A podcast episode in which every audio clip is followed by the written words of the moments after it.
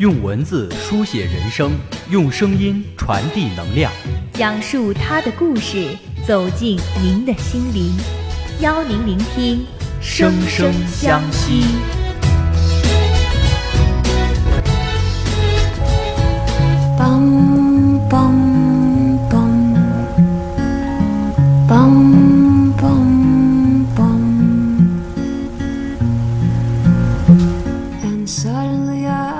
相惜，与你相惜。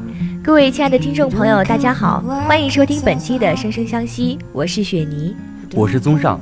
雪妮啊，你有没有看过这个电影《小时代》呢？嗯，有看过。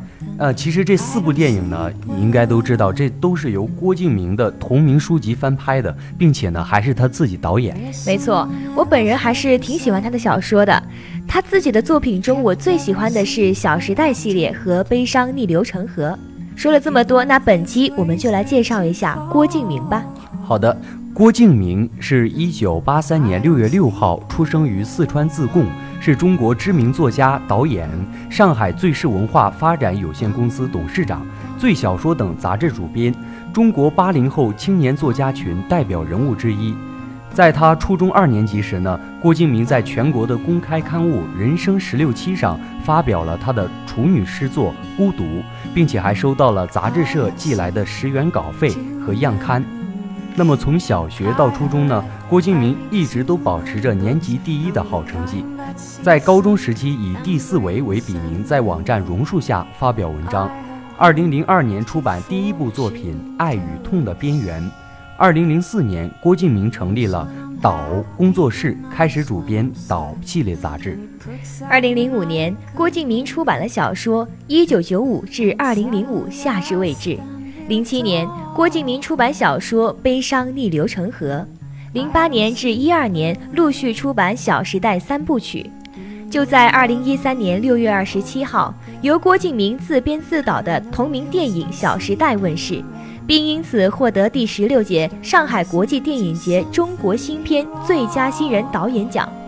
一四年七月十七号，郭敬明执导的电影《小时代三：刺金时代》上映。二零一五年七月九号，郭敬明执导的电影《小时代四：灵魂尽头》上映。他是福布斯中国三十岁以下创业榜单入选人之一，并且不止一次地登上福布斯名人榜和中国作家富豪榜。也算是事业有成了。嗯，没错。这个小说作家七锦年评价他，他不仅自己能创作文学，还能带出其他新人，共同支撑八零后的文学市场。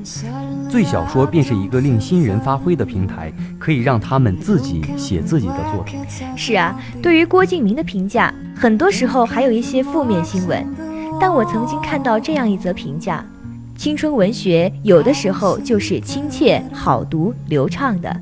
郭敬明的文笔其实很好，他没有实验性质，把语言在通讯能力上推向了一个极致，就是不制造障碍。我们从初中、高中就开始读他的书，大概也是因为这样亲切、好读、流畅，没有什么障碍，也不会那么晦涩难懂。嗯，不过他的小说呢，基本上都是悲伤的，故事的结尾也并不圆满，就像是现实中的物是人非、时过境迁一样。总是会改变最初的模样，那么就像小说里写的那样，我回过头去看自己成长的道路，一天一天的观望。我站在路边上，双手插在风衣的兜里，看到无数的人群从我身边面无表情地走过，偶尔有人停下来对我微笑，灿若桃花。我知道这些停留下来的人，终究会成为我生命中的温暖。看到他们。我会想起不离不弃，那些我们以为永远不会忘记的事情，就在我们念念不忘的过程里，被我们遗忘了。总有一天都会面目全非。时光没有教会我任何东西，却教会了我不要轻易去相信神话。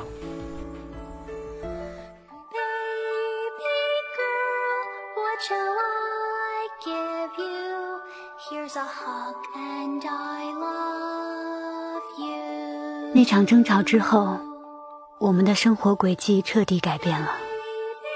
没人知道究竟是谁把唐宛如推到茶几上的。既然没有罪人，那所有人就都是罪人。我们的手上都沾满了仇恨。一个又一个行李从别处里搬出来，每个箱子都像是怪兽，一点一点把曾经属于我们的岁月嚼碎了，吞进肚子里。骨牌哗啦啦倒塌的声音，像是无数看客向我们发出的掌声与喝彩。I'm not happy anymore。风吹凉雪花。我以前总是不太相信那些圆满幸福的结局，因为古人说人生不如意十之八九。然而我们这群人跌跌撞撞，却似乎渐渐的迎来属于我们的幸福美满的结局。一直认为心之所往才是方向，不停受伤，但也得到了。奖赏。最孤独的时候，最怀念旧时光。你曾说过不分离。当然了，这些小说对于我们来说还是充满了回忆。不过，人总是有两面性的，一半太阳，一半月亮。对于郭敬明的评价，每个人有每个人的看法。一千个读者中有一千个哈姆雷特，关键要取决于我们是怎样去看待他了。是的，与韩寒、张悦然相比呢，郭敬明偶像化之路却走得踉踉跄跄。《梦里花落知多少》呢，是郭敬明人生中的一个重要节点。之后呢，郭敬明通过最小说的平台，想打造一条完整的文学产业链。郭敬明评价自己，《小时代》里所有的人物都有自己的影子，而最像他的是唐宛如喜剧的部分。有人说，郭敬明的电影《小时代》中，主角们高调奢华的物质生活会不会显得太过华丽夸张，显得物欲横流？其实啊，郭敬明自己说过，记录上海呢，肯定是没有办法逃避奢侈品这个东西，因为满大街都是奢侈品，真实的生活就是有的，怎么能够回避掉它呢？所以他选择了一种最直接的方式，去捅破那层窗户纸。他想记录当下的这个时代，当人们在选择物质的时候，有千千万万的理由，有千千万万的立场。与其去回避它，不如赤裸裸的去讨论它，也许更能激发人们直面物质的力量。欲或者迟早哦，那我要放大这些，或者我要多一些这些。我我其实很少去考虑这个层面，但我自己有有看到，比如说网上的读者们的反馈，或者他们对我的小说的一些理解。其实我觉得打动他们最重要的一点，在我看来，其实是一种共鸣感。就你的生活背景，你的你的思想模式，跟他们是最最接近的。因为比如说，其实像。我这个年龄或者比我再小再年轻的人，但在看我们的小说的同时，他多了一份可能是，哎，这是我的故事哦，我我感受过这些东西，或者哦，这就是我们的生活。他他除除了你小说文学文本层面的意义之外，看他更多了一种一种代入感和共鸣感。他觉得那是在经历我自己的故事。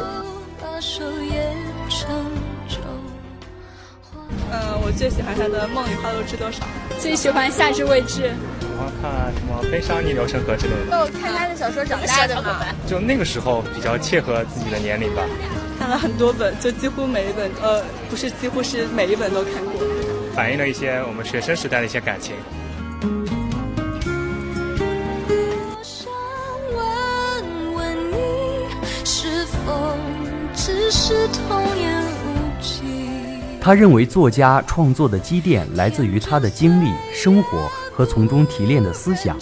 相较于同龄人，我可能更早地进入于社会，这也让我接触到了更广阔、更多层面的人与物。那么，相较于课堂呢？可能生活对于作家来说才是最宝贵的财富。对未来有梦想、有憧憬，也有迷茫。现在再回头看那时的自己。感觉就像人们再去读十几岁记下了日记，会感觉到那时候的青涩，但也觉得那种青涩是坦诚的、动人的。不畏惧他人，又懂得尊重他人，为梦想拼搏的小四，他就是郭敬明。好了，本期的《生生相惜》到这里就要和您说再见了，感谢您的收听，我们下期同一时间不见不散。